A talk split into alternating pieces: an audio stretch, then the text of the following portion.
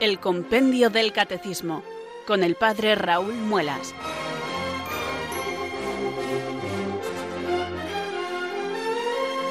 Muy buenas tardes, queridos oyentes de Radio María. Son las 4 las 3 en Canarias. Aquí comienza una nueva edición del programa El Compendio del Catecismo de la Iglesia Católica. Reciban desde Talavera de la Reina un saludo muy cordial del Padre Raúl Muelas, que un día más les habla desde estos micrófonos de Radio María, la radio de la Virgen, la fuerza de la esperanza. Sed todos bienvenidos.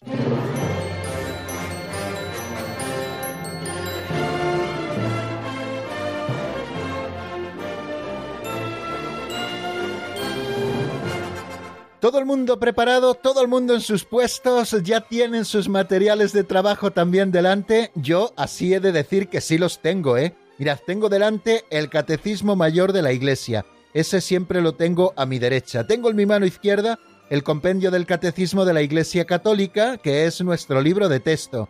Tengo también el libro auxiliar que utilizaremos para la segunda parte del programa, que son las pinceladas de sabiduría. Tengo también ahí al fondo la oración al Espíritu Santo con la que solemos comenzar. Tengo también un papelito donde tengo apuntadas las canciones que escuchamos y que pinchamos cada día en el programa para poderles decir exactamente de qué canción se trata y de qué álbum lo hemos sacado, por si la canción les gusta, que luego ustedes puedan buscarlo con mayor facilidad. Tengo también la Sagrada Escritura por ahí, el Código de Derecho Canónico, y además tengo mis notas delante también, o sea que todos los materiales están preparados. A ustedes solo les pido que tengan un material y es el compendio del Catecismo de la Iglesia Católica, que lo tengan en formato digital si es que no lo tienen de otra manera, y es muy fácil descargárselo o buscarlo online en Internet. Tienen que buscar Compendio del Catecismo de la Iglesia Católica en su buscador y la primera llamada a las que les lleve será la del Vaticano, la de la página oficial del Vaticano, donde aparecen los documentos de la Iglesia y allí pues encontrarán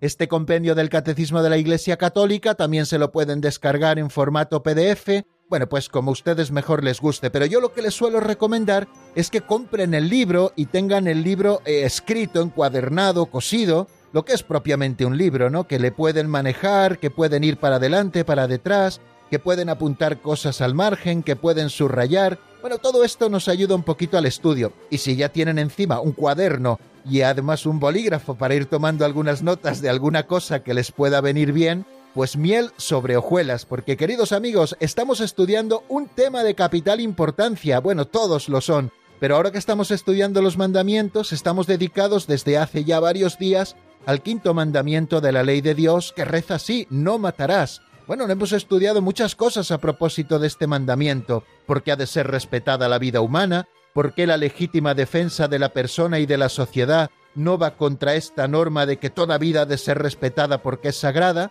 ¿Para qué sirve una pena? ¿Qué penas se pueden imponer? ¿Qué prohíbe el quinto mandamiento de la ley de Dios? Veíamos que el homicidio directo y también voluntario, el aborto directo, la eutanasia directa, el suicidio y la cooperación voluntaria al suicidio. También hablábamos de los tratamientos médicos que se permiten cuando la muerte se considera inminente, y esto a propósito de distinguirlo exactamente de la eutanasia directa, y por qué la sociedad debe proteger a todo embrión, para completar también lo que nos dice el compendio del catecismo a propósito del aborto. También estuvimos estudiando cómo se evita el escándalo y qué deberes tenemos hacia nuestro cuerpo. Y ayer, en el avance de doctrina, nos centramos en dos números. ¿Cuándo son moralmente legítimas las experimentaciones científicas, médicas o psicológicas sobre las personas o sobre los grupos humanos? Y también si se permiten el trasplante y la donación de órganos antes y después de la muerte. Y si Dios quiere avanzaremos al menos un par de números. ¿Qué prácticas son contrarias al respeto a la integridad corporal de la persona humana? Y también qué cuidados deben procurarse a los moribundos si fuéramos muy bien de tiempo, pues también nos asomaríamos al número 479, cómo deben ser tratados los cuerpos de los difuntos. Y no se me ha olvidado que nos quedó pendiente una respuesta a una pregunta que nos hacía una oyente ayer, María de Gijón, que nos preguntaba sobre el alma de los animales, si los animalitos van al cielo. Ella lo decía a propósito de un George Ives que se les había muerto a ella y a su hija hacía poquito tiempo y entonces quería preguntar por este tema. Ayer como ya eh, hizo la pregunta ya fuera de tiempo porque nos entretuvimos demasiado, no quise darle una respuesta así de 10 segundos y le dije que hoy contestaríamos, así que hoy no abriremos el número de teléfono de directo, sino que al final del programa daré respuesta a esa pregunta. Bueno amigos, pues ya tenemos más o menos en suerte el programa, ya hemos saludado, hemos visto lo que vamos a trabajar hoy y estamos ya preparados para poder escuchar la pincelada de sabiduría. Bueno, preparados no porque nos falta lo más importante. Ya saben que para empezar siempre nos encomendamos al Espíritu Santo y pedimos que venga sobre nosotros, que nos ilumine y nos fortalezca para que nosotros podamos cumplir con nuestro cometido de conocer la doctrina sobre Dios que la Iglesia Madre nos enseña, lo que Dios mismo ha revelado de sí mismo y lo que ha revelado también de su plan de salvación y que la Iglesia Madre nos enseña en este instrumento privilegiado que llamamos compendio del Catecismo de la Iglesia Católica. Por eso también hoy, amigos, yo les invito a rezar así. Ven Espíritu Santo, llena los corazones de tus fieles y enciende en ellos el fuego de tu amor. Envía, Señor, tu Espíritu que renueve la faz de la tierra. Oh Dios, que llenaste los corazones de tus fieles con la luz del Espíritu Santo, concédenos que, guiados por el mismo Espíritu, sintamos con rectitud y gocemos siempre de tu consuelo. Por Jesucristo nuestro Señor. Amén.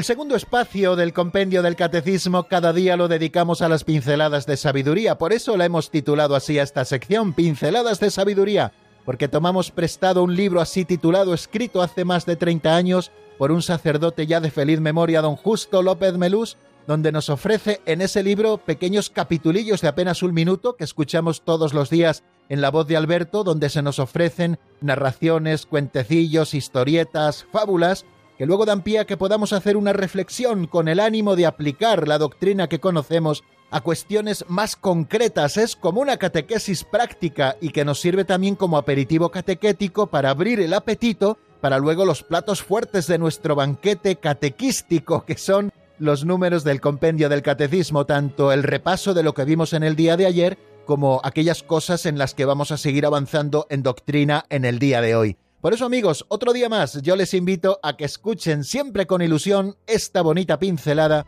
que se titula Locura de Amor.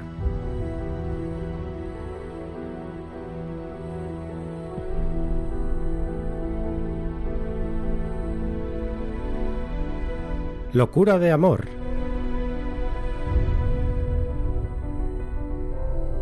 La expresión locura de amor es un pleonasmo, pues el amor es ya una locura el amor verdadero.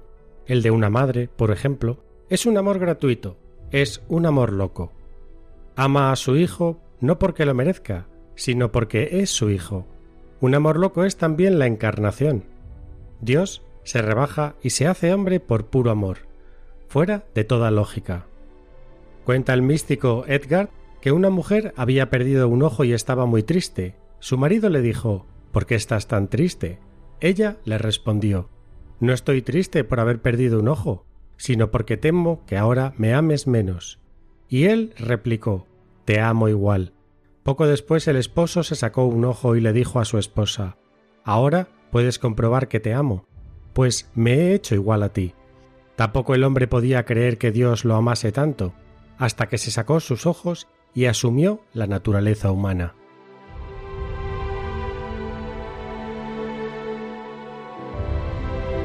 Bueno, todos los días estas pinceladas, además de ayudarnos en ese proceso de aplicar la doctrina que conocemos a nuestra vida concreta y que vaya bajando aquello que está en nuestra cabeza a todas las dimensiones de nuestra existencia, pues también nos enseña cosas nuevas. Hoy, por ejemplo, nos ha hablado de la palabra pleonasmo. Seguramente muchos de ustedes sepan lo que es un pleonasmo, pero a lo mejor otros nunca han oído hablar de esta palabra. Bueno, pues un pleonasmo es más o menos eh, así, es una definición de andar por casa, es como una redundancia. En vez de decir la cosa así dicha con una sola palabra, pues se pone alguna palabra más que viene a redundar aquello que está diciendo la primera palabra. Y don Justo lo aplica a esta expresión que da título a la pincelada de hoy, que es locura de amor. dice que la expresión locura de amor es un pleonasmo, es decir, una redundancia, pues el amor ya es una locura. O sea que decir la palabra amor y amor con mayúscula, amor verdadero,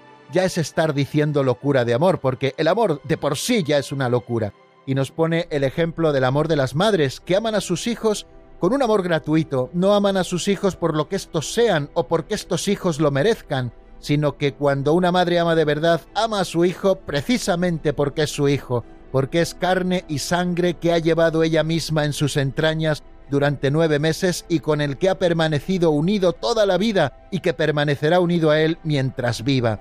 Y también un amor loco es el amor de Dios, y nos pone el ejemplo de la encarnación. ¿Cabe una locura mayor? Dios, a pesar de su condición divina, dice San Pablo en la carta a los filipenses en ese himno cristológico, no hizo alarde de su categoría de Dios, al contrario, se despojó de su rango y tomó la condición de esclavo pasando por uno de tantos, y así, actuando como un hombre cualquiera, se rebajó hasta someterse incluso a la muerte y una muerte de cruz, ese es el proceso de la kenosis, del abajamiento del verbo por puro amor a la humanidad, por rescatarnos de esa esclavitud a la que estaba sometida la humanidad completa, la esclavitud del pecado y la esclavitud de la muerte. Él se despojó de su rango y se hizo uno de tantos, el que no cabe en el cielo y en la tierra porque es Dios con el Padre y el Espíritu Santo, quiso encerrarse en las entrañas purísimas de la Santísima Virgen, siendo primero un embrión, siendo después un feto, después naciendo y siendo un niño, después siendo un jovencito adolescente,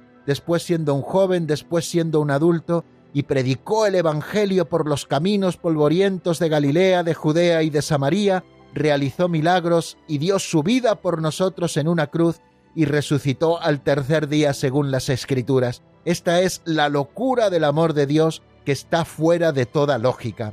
Y también hoy la pincelada nos ha hablado de un místico que es Eckhart, que quizá no hayamos oído muchos hablar de él. Bueno, yo sí he oído hablar de él. Es un dominico alemán que está a caballo entre el siglo XIII y el siglo XIV, que fue también maestro en la Universidad de París, que también fueron algunas de sus afirmaciones estudiadas por la Inquisición y algunas de sus proposiciones incluso en aquel momento fueron condenadas, pero que en el año 1990, a petición de los dominicos, se pidió que se revisara aquellas afirmaciones de Edgar y se vio que era un teólogo católico que podía leerse perfectamente. Bueno, pues a propósito de Edgar, nos pone don Justo un ejemplo, ¿no? Un ejemplo que él mismo pone. Dice que una mujer había perdido un ojo y estaba muy triste, y su marido, notando que estaba triste, le preguntó que por qué así, y ella le respondió no estoy triste por haber perdido un ojo, estoy triste porque a lo mejor ahora que tengo un ojo menos, me vas a querer tú menos,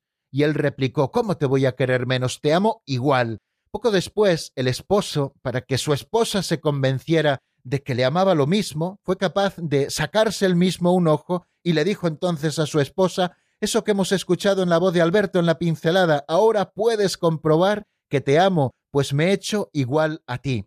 Bueno, pues Dios no solamente se sacó un ojo para ser igual a nosotros, sino que, siguiendo un poco ese ejemplo figurado, Dios se sacó los dos ojos despojándose de su condición divina y haciéndose uno de tantos hasta convertirse en un esclavo, porque Dios recibió muerte de esclavo. ¿Cabe una mayor locura de amor? Yo lo veo cada día y así lo pienso en multitud de ocasiones en la Eucaristía. La Eucaristía es el amor de Dios. La Eucaristía es el amor de Dios. Fijaros que no le ha bastado hacerse uno de nosotros, sino que ha querido quedarse con nosotros todos los días hasta el fin del mundo en una presencia especialísima como es la presencia eucarística, donde está verdadera, real y sustancialmente presente, Cristo todo entero, su cuerpo, su sangre, su alma y su divinidad, presentes en las especies eucarísticas mientras éstas persistan.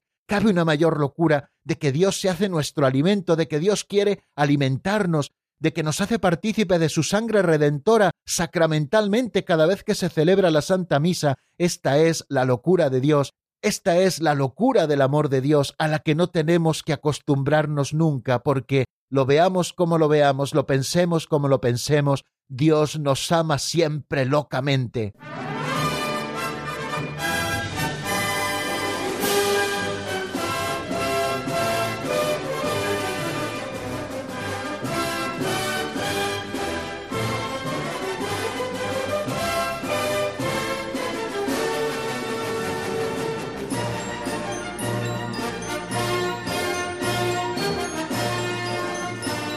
Y después, queridos amigos de esta pincelada siempre sugerente, permítanme que vuelva a saludar nuevamente a aquellos que se hayan ido incorporando a nuestra sintonía en los últimos minutos. Les he dicho en muchas ocasiones que la radio es una sala abierta y cada uno nos incorporamos a ella en el momento en que podemos. No todo el mundo puede estar a las 4 en punto comenzando el compendio del catecismo, pues hay gente que a las 4 y 10 o 4 y cuarto es cuando puede empezar a escuchar y a esa hora se suma al compendio del catecismo. Por eso tenemos que saludar de vez en cuando y recordar dónde nos encontramos. Estamos en este programa que les acompaña todos los días laborables de lunes a viernes en esta franja horaria que titulamos el Compendio del Catecismo de la Iglesia Católica y lo titulamos así porque estamos estudiando este libro de texto que nos regaló Benedicto XVI en el año 2005 y que resume autorizadamente, promulgado por la propia Iglesia, por la propia Autoridad Suprema de la Iglesia, que resume preciosamente el Catecismo Mayor, que es el del 1992, donde encontramos todas las fuentes y donde encontramos todas las cosas un poquito más desarrolladas. Bueno amigos, pues vamos a dar el paso a este tercer momento que siempre dedicamos al repaso de lo visto en nuestro último programa.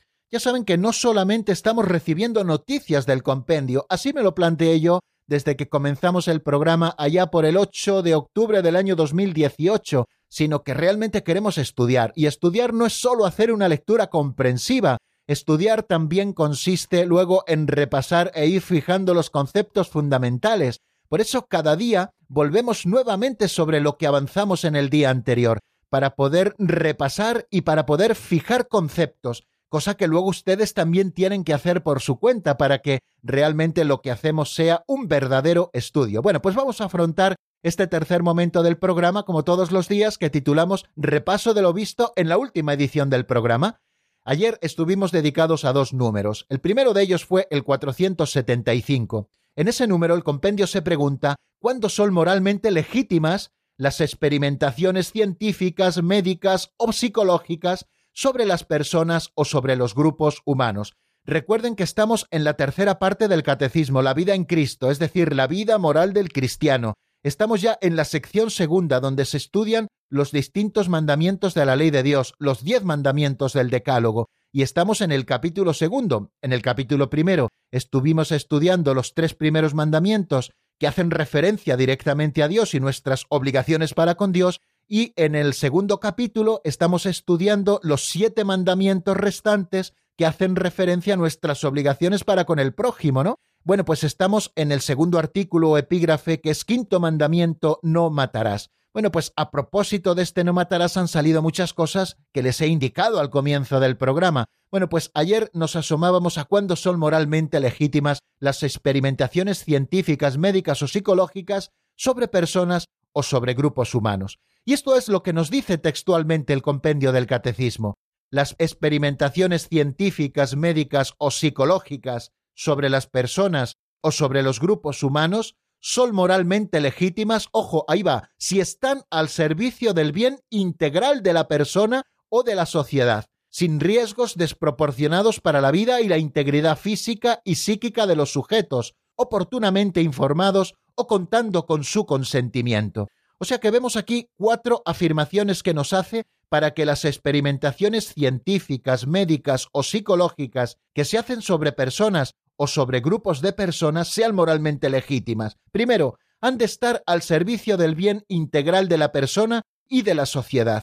O sea que mm, cuando una experimentación científica, médica o psicológica no está al servicio del bien integral de la persona, sino que está mermando algunas de sus capacidades o está obviando que tenemos alma, como ayer, por ejemplo, nos decía alguna de nuestras oyentes, esa experimentación científica, médica o psicológica no es legítima porque está apoyándose en algunos elementos de la persona en detrimento de otra, o está apoyándose en algunos elementos de la sociedad en detrimento de otros. Ayer poníamos el ejemplo, queridos oyentes, de la experimentación con embriones. Fijaros si es terriblemente contrario a la ley moral porque ni se está respetando la integridad de esa persona humana que ya es distinta de otra, aunque esté en los primeros estadios de su desarrollo como persona humana, y tampoco está al servicio integral de la sociedad porque estamos privando de sus derechos, por ejemplo, del derecho a la vida y del derecho a la integridad, a algún grupo de miembros de nuestra sociedad como son aquellos concebidos no nacidos. Por lo tanto, para que las experimentaciones sean legítimas, han de estar al servicio del bien integral de la persona y de la sociedad.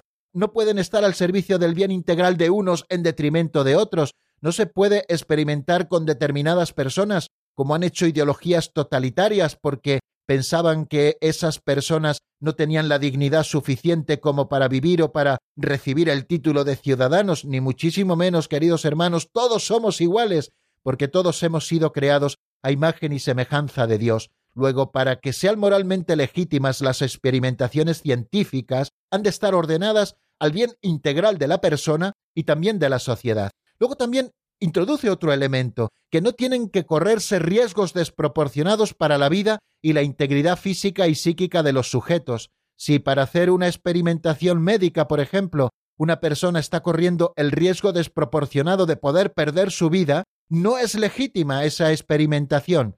Claro que toda experimentación tiene algunos riesgos, pero no deben ser riesgos desproporcionados.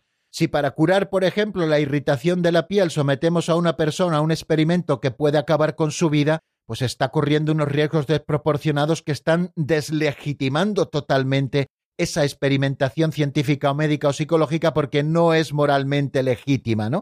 O sea que para que sea legítimo un experimento médico científico no han de correrse riesgos desproporcionados para la vida y para la integridad física y psíquica de los sujetos. Y estos sujetos también nos dice que han de estar oportunamente informados, o sea que se les ha de informar de qué es lo que se va a hacer y cuáles son las consecuencias posibles de aquello que se les va a hacer, y además hay que contar siempre con el consentimiento. Somos personas libres y libremente tenemos que dar, queridos amigos, nuestro consentimiento para que sobre nosotros se pueda experimentar de manera científica, médica o psicológica.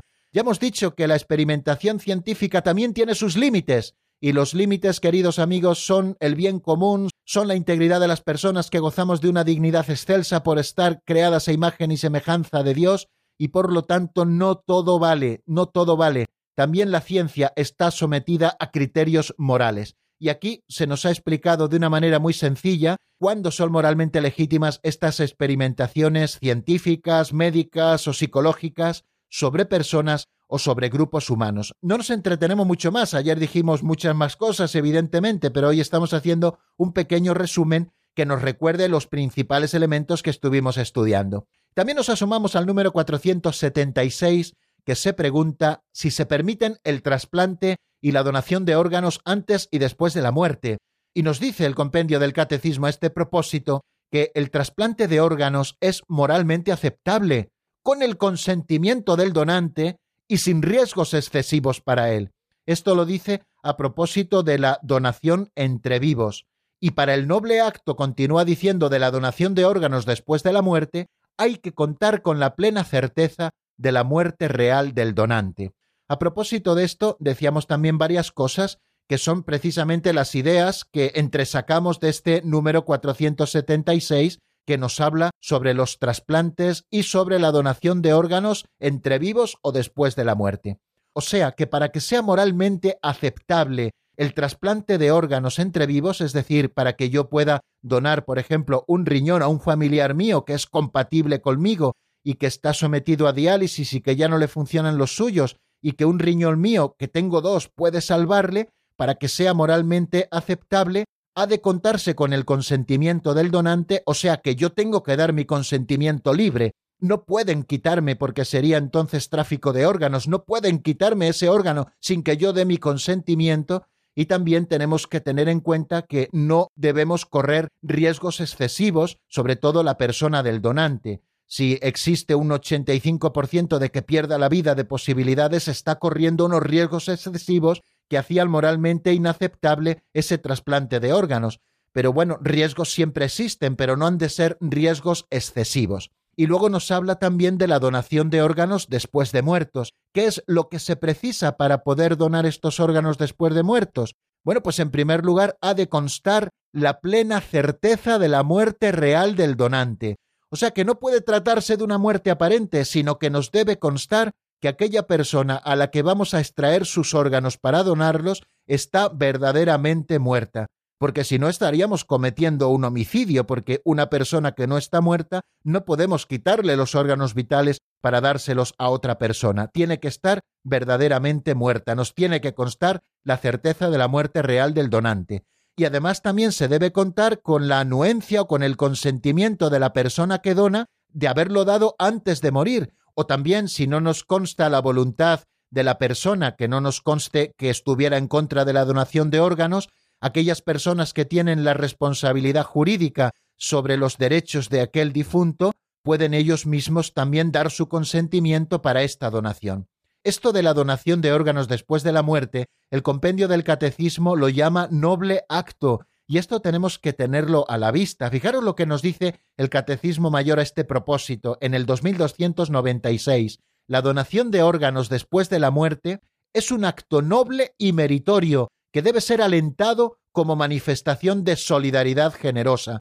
Y la Iglesia así también lo hace. Y ayer aprovechábamos pues para hacer ese llamamiento, queridos amigos, a que seamos generosos, para que quizá el día que el Señor nos llame, a lo mejor algún órgano nuestro que ya a nosotros no nos va a servir porque hemos fallecido, a lo mejor le puede servir a otra persona para seguir viviendo, para tener una calidad de vida mucho mejor que la que tiene sin tener que estar a lo mejor cosido a una máquina y con unas expectativas de vida muy cortas. Bueno, pues e, es generoso, es meritorio, es noble el que nosotros podamos expresar nuestra voluntad de que sean donados nuestros órganos después de nuestra muerte y que así se lo digamos también a nuestros herederos para que puedan cumplir con nuestra voluntad y si alguno de nuestros órganos les sirve a otro, pues bendito sea Dios. Igual que la donación de sangre, ¿no? De la que ayer también nos hablaba un oyente desde Ceuta, pues también la donación de sangre es buena cosa porque hay gente que la necesita para operaciones, etcétera.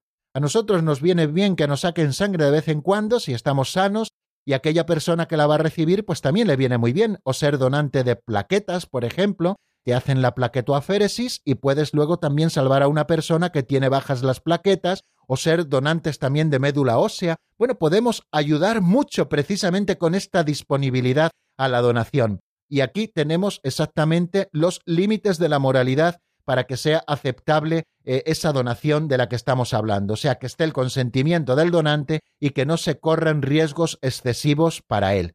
Bueno, pues vamos a dejar aquí, queridos amigos, el repaso de lo que vimos en nuestro último programa. Como siempre, yo les ofrezco que escuchen un tema musical, en este caso es de Roberto Vega, se titula Suba mi alabanza y está sacada esta canción del álbum Mi refugio, la escuchamos y enseguida estamos nuevamente juntos para seguir avanzando en el compendio del catecismo.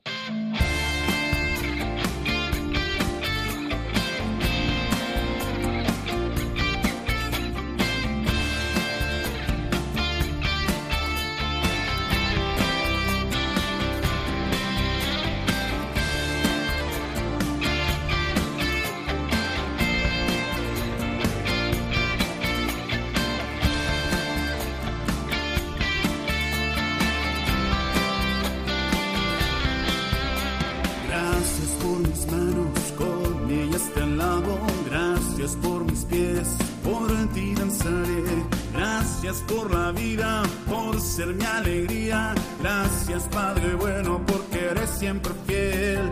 Sé que en mi camino cuento yo contigo. Luz tu palabra, mi guía y mi sustento. Tú eres mi esperanza, paz para mi alma. Eres torre fuerte en quien me refugiaré.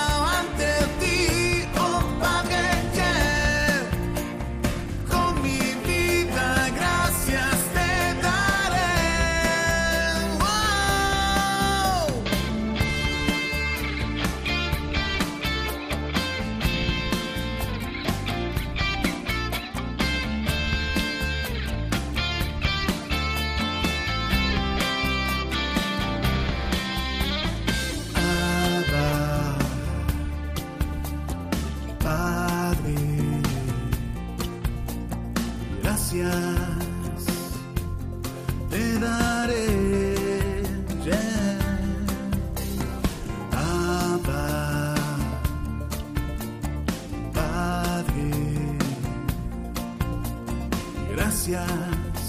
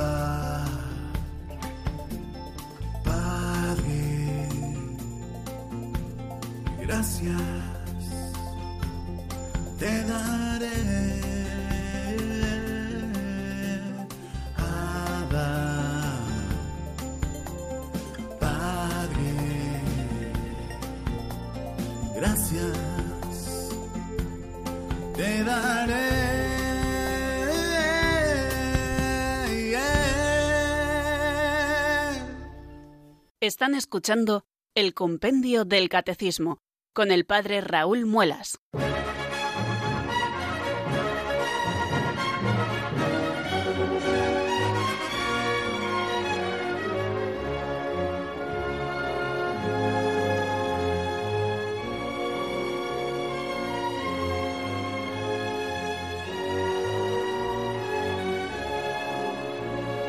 Tenemos por delante, queridos oyentes, ahora que empezamos este cuarto momento del compendio del catecismo, que es el avance de doctrina, tres números que son importantes en su contenido, pero que son muy breves, y vamos a ver si nos da tiempo a verlos los tres. Creo que es muy interesante todo lo que vamos a ver a partir de este momento, como interesante ha sido lo que hemos visto hasta ahora. El número 477 es el siguiente que nos encontramos en nuestro estudio se pregunta qué prácticas son contrarias al respeto a la integridad corporal de la persona humana. Esto es lo que responde el compendio.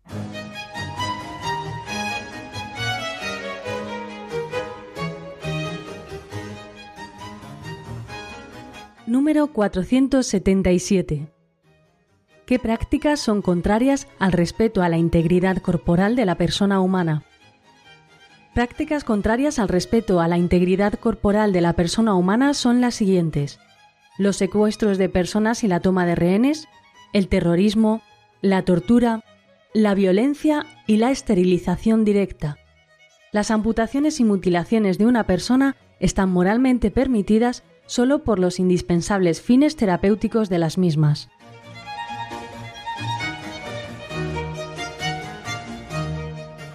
Pues ahí va, queridos amigos, lo que nos dice el compendio, lo acabamos de escuchar en la voz de Marta Jara, cuáles son esas prácticas contrarias al respeto a la integridad corporal de la persona humana. Nos hace una lista muy concreta el compendio del catecismo en ese número 477. Nos habla de los secuestros de personas, nos habla de la toma de rehenes, nos habla del terrorismo, nos habla de la tortura, nos habla de la violencia y nos habla de la esterilización directa. Bueno, pues estas son las cosas que son contrarias al respeto a la integridad corporal de la persona humana, que todos hemos de tener para con todos. ¿Y esta lista de dónde la ha sacado el compendio del catecismo? Pues de una encíclica del Papa Pío XI, la Casti con Nubi, donde se recoge todo esto. Los secuestros y el tomar rehenes hacen que impere el terror y mediante la amenaza ejercen intolerables presiones sobre las víctimas, son moralmente ilegítimos. El terrorismo, que amenaza, que hiere, que mata indiscriminadamente, es gravemente contrario a la justicia y a la caridad. La tortura, que usa la violencia física o moral para arrancar confesiones, para castigar a los culpables, para intimidar a los que se oponen, para satisfacer el odio, es contraria al respeto de la persona y de la dignidad humana y cuando nos habla también precisamente de las mutilaciones y de la esterilización, pues nos dice, exceptuados los casos de prescripciones médicas de orden estrictamente terapéutico, las amputaciones, mutilaciones o esterilizaciones directamente voluntarias de personas inocentes son contrarias a la ley moral. Bueno, pues ahí ven, queridos amigos, lo que nos dice la Iglesia, cuáles son esas prácticas terribles contrarias a la integridad corporal de la persona humana. Fíjense que nos está hablando de los secuestros de personas, ¿no? El retener a las personas contra su voluntad para otros fines, o la toma de rehenes para usarlos como escudos humanos en cualquier ocasión, o para utilizarlos como moneda de cambio para adquirir no sé qué cosas a cambio bajo la amenaza de poder matarlas, ¿no? O el terrorismo, aquí en nuestro país lo hemos sufrido, se está sufriendo en el mundo entero también el terrorismo islámico, que es terrible porque mata indiscriminadamente, porque siembra el terror entre la ciudadanía, porque acaba con la vida de seres inocentes que van a sus trabajos, que van a hacer sus labores.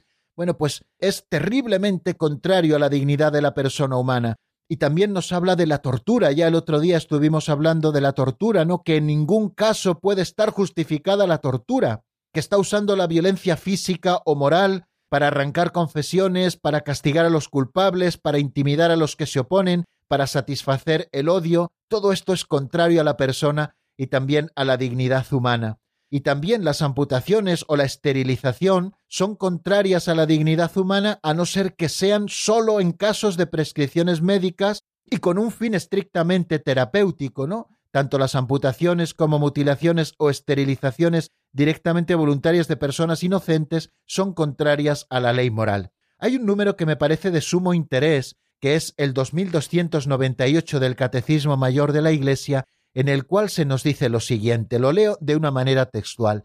En tiempos pasados se recurrió de modo ordinario a prácticas crueles por parte de autoridades legítimas para mantener la ley y el orden con frecuencia sin protesta de los pastores de la Iglesia, que incluso adoptaron en sus propios tribunales las prescripciones del derecho romano sobre la tortura. Junto a estos hechos lamentables, la Iglesia ha enseñado siempre el deber de clemencia y misericordia. Prohibió a los clérigos derramar sangre. En tiempos recientes se ha hecho evidente que estas prácticas crueles no eran ni necesarias para el orden público ni conformes a los derechos legítimos de la persona humana. Al contrario, estas prácticas conducen a las peores degradaciones. Es preciso esforzarse por su abolición total y orar por las víctimas y orar también por sus verdugos.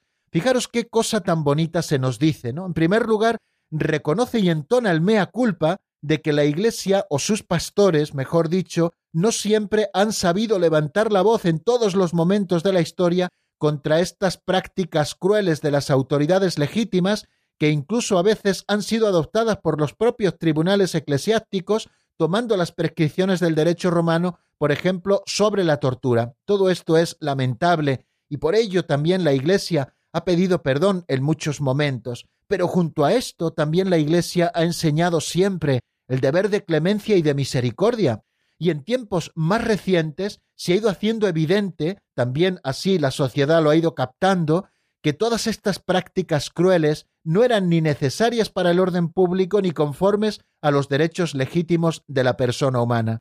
Estas prácticas al final siempre conducen a las peores degradaciones.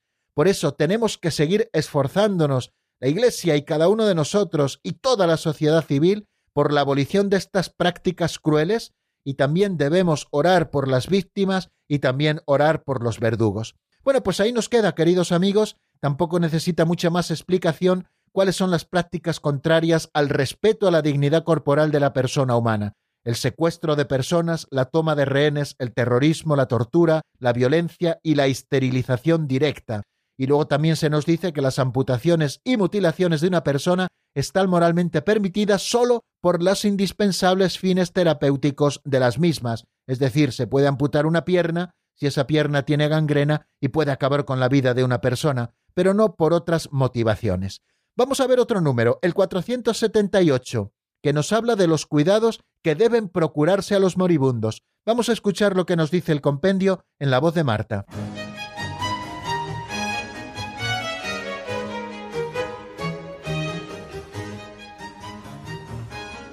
Número 478. ¿Qué cuidados deben procurarse a los moribundos?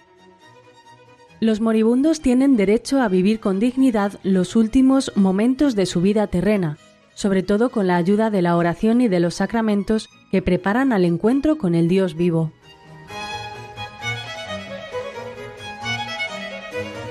¿Los moribundos tienen derecho a vivir con dignidad los últimos momentos de su vida terrena? Sobre todo con la ayuda de la oración y de los sacramentos que preparan al encuentro con el Dios vivo. Fijaros que cuando hablábamos en el número 470 de la eutanasia, decíamos que nunca se pueden interrumpir los cuidados ordinarios a la persona aunque se encuentre al borde de la muerte. Y ahora especifica ¿no? en el 478 qué cuidados deben procurarse a los moribundos.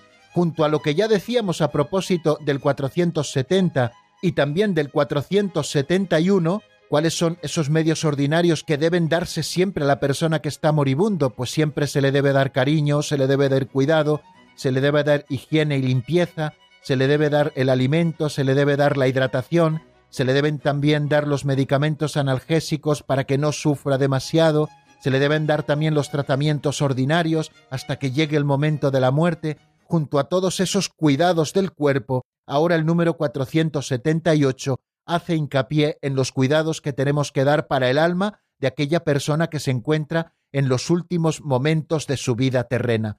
Precisamente porque tiene que vivir y morir con dignidad, tenemos que ayudarle con los medios sobrenaturales, y esos medios sobrenaturales que tenemos a nuestro alcance son la oración y los sacramentos que nos preparan para el encuentro con Dios vivo. Casi casi de una manera textual nos repite esto mismo el número 2299 del Catecismo Mayor de la Iglesia. A los moribundos se han de prestar todas las atenciones necesarias para ayudarles a vivir sus últimos momentos en la dignidad y la paz.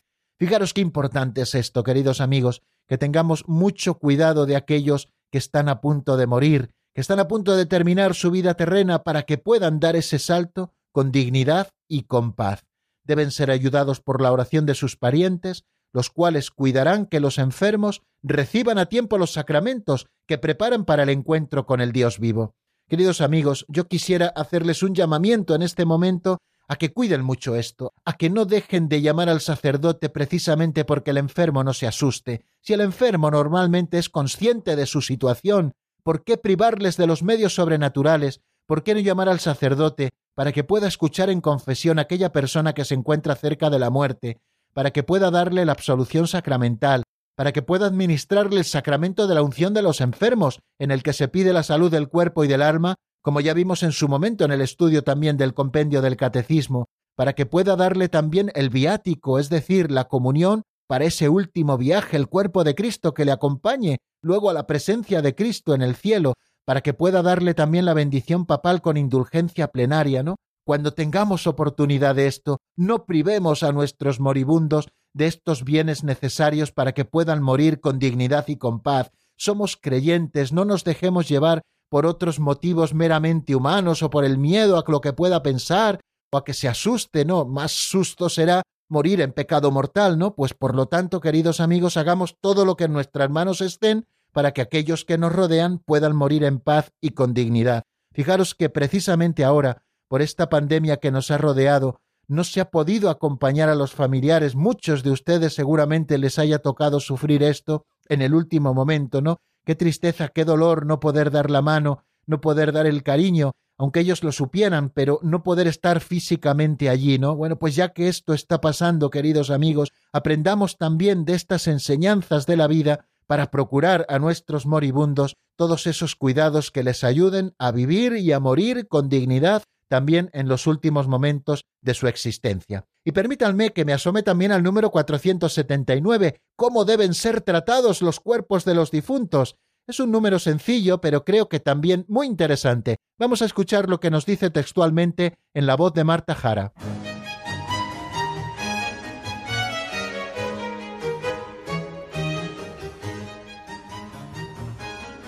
Número 479. ¿Cómo deben ser tratados los cuerpos de los difuntos? Los cuerpos de los difuntos deben ser tratados con respeto y caridad. La cremación de los mismos está permitida si se hace sin poner en cuestión la fe en la resurrección de los cuerpos.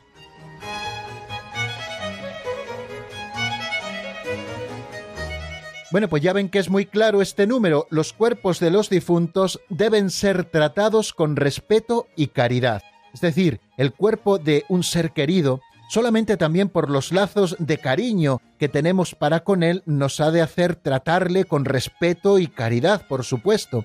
Pero tengan en cuenta también, y así lo hacen resaltar las exequias cristianas, que ante el cuerpo de un bautizado estamos ante el cuerpo sin vida de alguien que ha sido cuerpo del Espíritu Santo. Ese cadáver ahora sin vida ha sido templo del Espíritu Santo. Dios ha habitado en él. Por eso no solamente le damos el respeto que nos merece por el cariño que tiene, sino también el respeto de haber sido templo del Espíritu Santo. Y a todos los difuntos, sean cuales sean las condiciones o las circunstancias de su muerte, tenemos que tratarlos con respeto y caridad. Y luego nos habla también de la cremación. Ya saben que la costumbre cristiana es la inhumación, el enterrar los cadáveres a la espera de la resurrección del último día pero nos dice que la cremación de los cuerpos también está permitida si se hace sin poner en cuestión la fe en la resurrección de los cuerpos. Ha habido también un documento reciente de hace un par de años o tres años del Papa Francisco a propósito de la cremación. La cremación está permitida siempre y cuando no se haga por cuestiones que se opongan a la fe católica, pero luego tenemos que saber recoger esas cenizas e inhumar esas cenizas en algún lugar a la espera de esa resurrección del último día, que no es cristiano, queridos amigos, y la Iglesia tampoco lo bendice ni lo permite, el que el parzamos las cenizas por el río, por la montaña, por este árbol, por aquel otro. No, démonos cuenta de la dignidad que tiene el cuerpo humano incluso después de cremado, los restos de aquellas personas a las que hemos amado, que han de ser recogidas en un lugar sagrado mientras esperamos a que llegue el último día y resuciten los muertos. También se nos dice algo a este propósito, aunque no lo refiere de una manera directa al 479, sobre la autopsia de los cadáveres, pues es moralmente admisible cuando hay razones de orden legal o de investigación científica. Y luego el don gratuito de los órganos, de los que ya hemos hablado después de la muerte, es legítimo y puede ser meritorio, como decíamos. Y bueno, y creo que ya no nos queda más tiempo, queridos amigos. Ya hemos dicho las ideas principales, no se preocupen que mañana volveremos a ellas nuevamente en el repaso para que no nos quede nada en el tintero. Voy a ponerles eh, una canción, al menos unos compases, en este caso de un tema de Sara Torres, titulado Llena mi vida, está sacado del álbum Punto y aparte, y después de escuchar esos compases daremos respuesta a eso que ayer nos preguntaba María de Gijón sobre si el alma de los animales va o no al cielo. Vamos a escuchar la canción y enseguida estamos nuevamente juntos.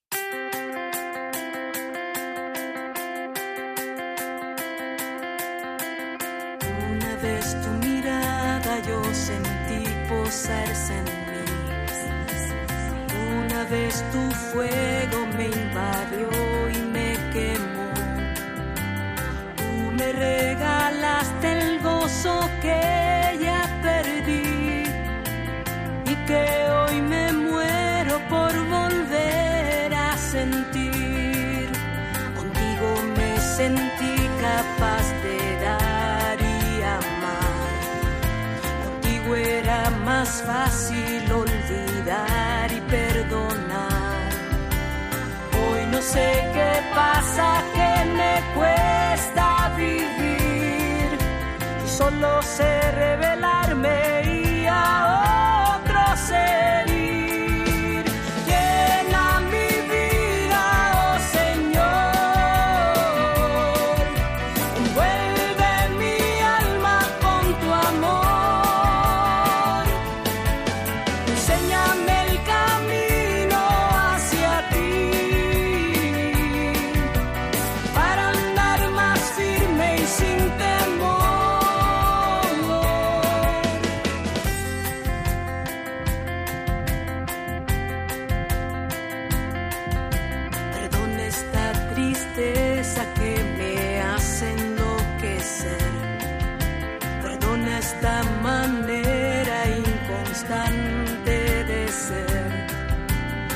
que no he sido lo que podía ser. Por eso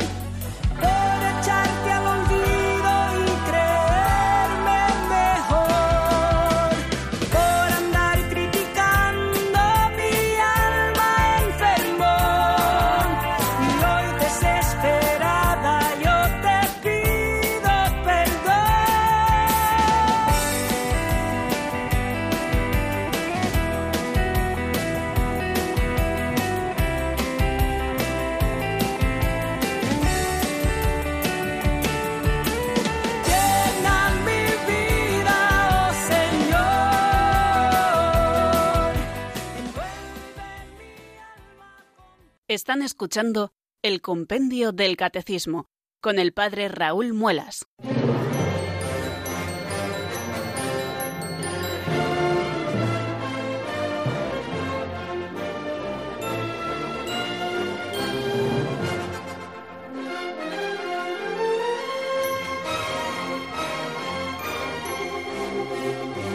Bueno, y al menos un par de minutos, queridos amigos, para dar respuesta a esa pregunta que ayer nos hacía María de Gijón. Decía que acababa de fallecer hacía poco tiempo un Yorkshire que tenían, un perrito precioso y al que querían mucho en la familia, y que si su alma había ido al cielo o no. Bueno, esto es una pregunta que muchas veces nos hacemos, ¿no? O que se hace la gente, ¿no? Una primera respuesta que quiero dar es que por mucho que queramos a un animal o por mucho que haya sido bueno un animal con nosotros, un animal no es semejante a nosotros, el alma de un animal no es semejante a la nuestra. Sabemos que los animales tienen movimiento y que tienen unas facultades que no son meramente corporales. También tienen sensaciones, también tienen imaginación, ¿no? Fijaros que les llamamos animales porque están animados y ambas palabras, tanto animales como animación, vienen del latín anima, que significa alma. Así que, en cierto modo, tanto los perros como los gatos, como los hurones, pues todos tienen un alma, todos tienen un alma. Pero el alma de los animales no es como la de los seres humanos, porque ese alma no tiene una tendencia a la vida espiritual, al reconocimiento personal de Dios.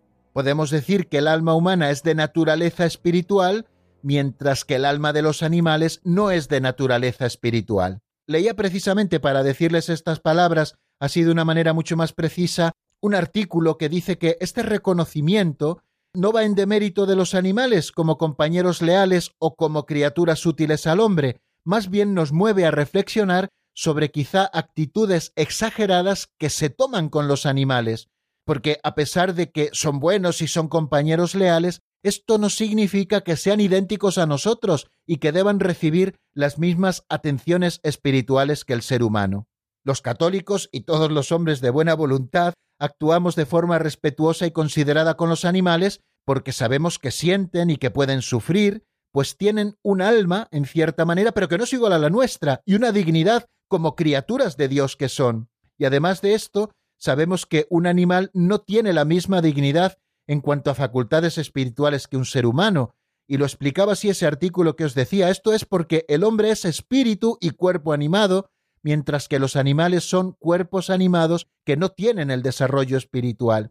A esto se refería el Papa Juan Pablo II cuando en el año 1990, en una de las audiencias que hacía en la Plaza de San Pedro, declaró que el reino animal participa del aliento de vida que procede de Dios y que por tanto debemos amar y respetar a los animales como criaturas de él que son.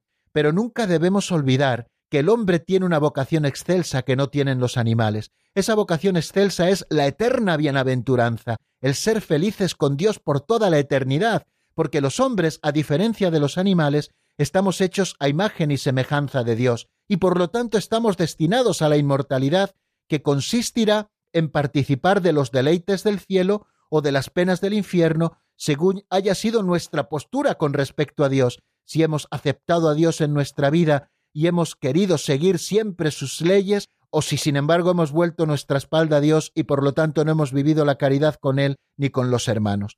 O sea que las almas de los animales no van al cielo de los humanos, queridos amigos. ¿Por qué? Pues porque el hombre está llamado a una vocación de eterna bienaventuranza, pues porque tiene un alma inmortal creada por Dios para cada hombre, un alma con entendimiento y voluntad que nos hace imagen y semejanza de Dios, y ese alma es el que va al cielo. Los animales no tienen esta alma, aunque también tengan esa vida que hace que su cuerpo sea un cuerpo animado, es decir, que en cierta manera tiene alma, pero que no es un alma espiritual como la nuestra.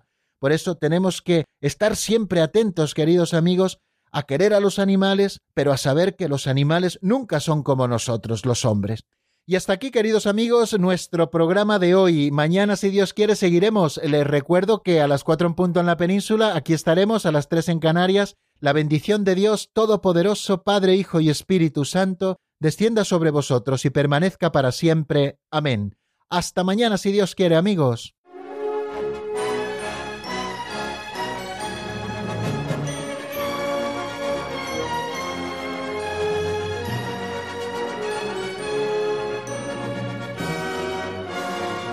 El Compendio del Catecismo con el Padre Raúl Muelas.